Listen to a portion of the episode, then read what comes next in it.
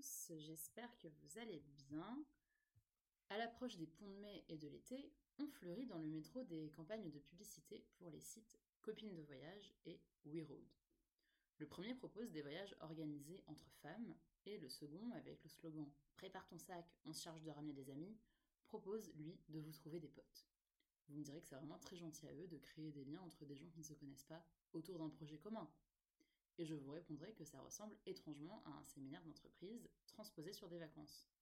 Donc merci, mais non merci. Aujourd'hui, on va donc parler de tourisme, d'amitié, de société de consommation, d'injonction sociale, enfin de la vie quoi. D'abord, pour revenir à ces affiches et à ces sites, je dois avouer que les messages véhiculés, et surtout les présupposés qui se cachent derrière, me dérangent un peu.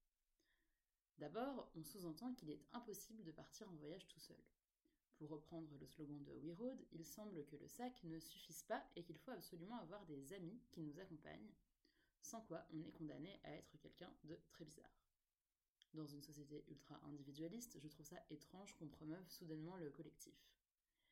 Mais en fait, pas si étrange que ça, puisque, deuxième reproche, ce qui se passe, c'est qu'on dit aux consommateurs Pourquoi t'emmerder à discuter avec tes vrais amis pour monter un projet de voyage ensemble en faisant des compromis?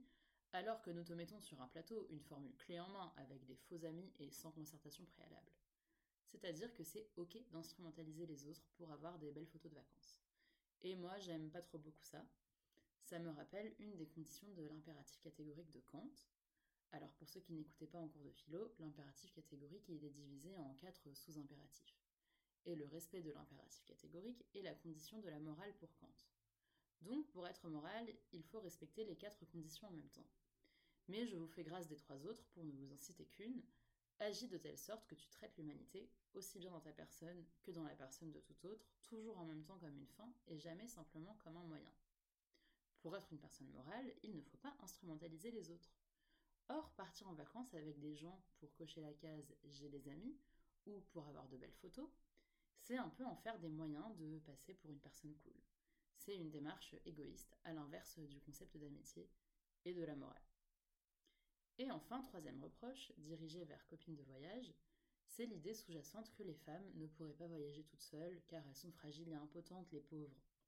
Et en fait, il y a aussi un gros marché capitalisé sur les Bridget Jones de la vraie vie, donc allons-y gaiement.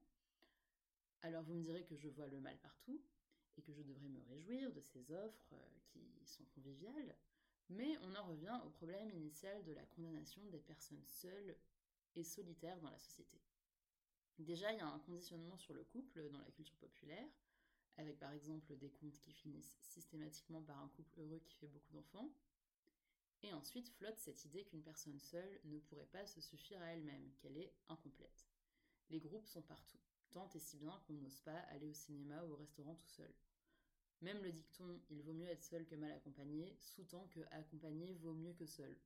Moi je dirais plutôt que rien ne vaut mieux qu'autre chose c'est très bien d'être seul et c'est très bien d'être accompagné. Parenthèse personnelle, je suis partie deux fois en vacances tout seul l'année dernière et c'était génial, je recommande. Parenthèse fermée. Je voudrais quand même revenir sur ce business d'amis de vacances parce qu'on n'en a pas fini. Pour moi, en fait, c'est pas possible de mettre le même, dans le même sac ses amis et des gens avec qui on se retrouve par hasard à faire un voyage. D'ailleurs, dans l'Éthique Nicomaque, Aristote déploie un traité de l'amitié où il la définit comme une bienveillance réciproque. Mais la bienveillance peut être motivée par de l'opportunisme, auquel cas, nous dit Aristote, ce n'est pas vraiment de l'amitié. Donc nommer ami quelqu'un qui a l'avantage d'être dispo en même temps que vous pour partir en Thaïlande est un abus de langage. Car, je cite, la parfaite amitié est celle des hommes vertueux et qui sont semblables en vertu. Car ces amis-là se souhaitent pareillement du bien les uns aux autres en tant qu'ils sont bons. Or, dans le cas des pseudo-amis de vacances, on est dans un schéma qu'Aristote appelle l'amitié accidentelle fondée sur l'utilité. Je cite Ainsi donc, ceux dont l'amitié réciproque a pour source l'utilité ne s'aiment pas l'un l'autre pour eux-mêmes, mais en tant qu'il y a quelque bien qu'ils retirent l'un de l'autre. De même, encore ceux dont l'amitié repose sur le plaisir, ce n'est pas en raison de ce que les gens d'esprit sont ce qu'ils sont en eux-mêmes qu'ils les chérissent, mais parce qu'ils les trouvent agréables personnellement. Par suite, ceux dont l'amitié est fondée sur l'utilité aiment pour leur propre bien, et ceux qui aiment en raison du plaisir pour leur propre agrément, et non pas dans l'un et l'autre cas parce que la personne aimée est qui elle est, mais parce qu'elle est utile ou agréable. Dès lors, ces amitiés ont un caractère accidentel, puisque ce n'est pas pour ce qu'elle est essentiellement que la personne aimée est aimée, mais en tant qu'elle procure quelques biens ou quelques plaisirs, suivant le cas. Les amitiés de ce genre sont par suite fragiles, dès que les deux amis ne demeurent pas identiques à ce qu'ils étaient. S'ils ne sont plus agréables ou utiles l'un à l'autre, ils cessent d'être amis. Or, l'utilité n'est pas chose durable, mais elle varie selon les époques. Ce que laisse penser Aristote, c'est que les amitiés où l'égoïsme prend le dessus sur la bienveillance sont vouées à l'échec. Je vous inviterai donc à éviter les faux amis pour vous concentrer sur les vrais, même s'ils ne peuvent pas vous accompagner à l'autre bout du monde. Voilà, ce sera le mot de la fin. Bisous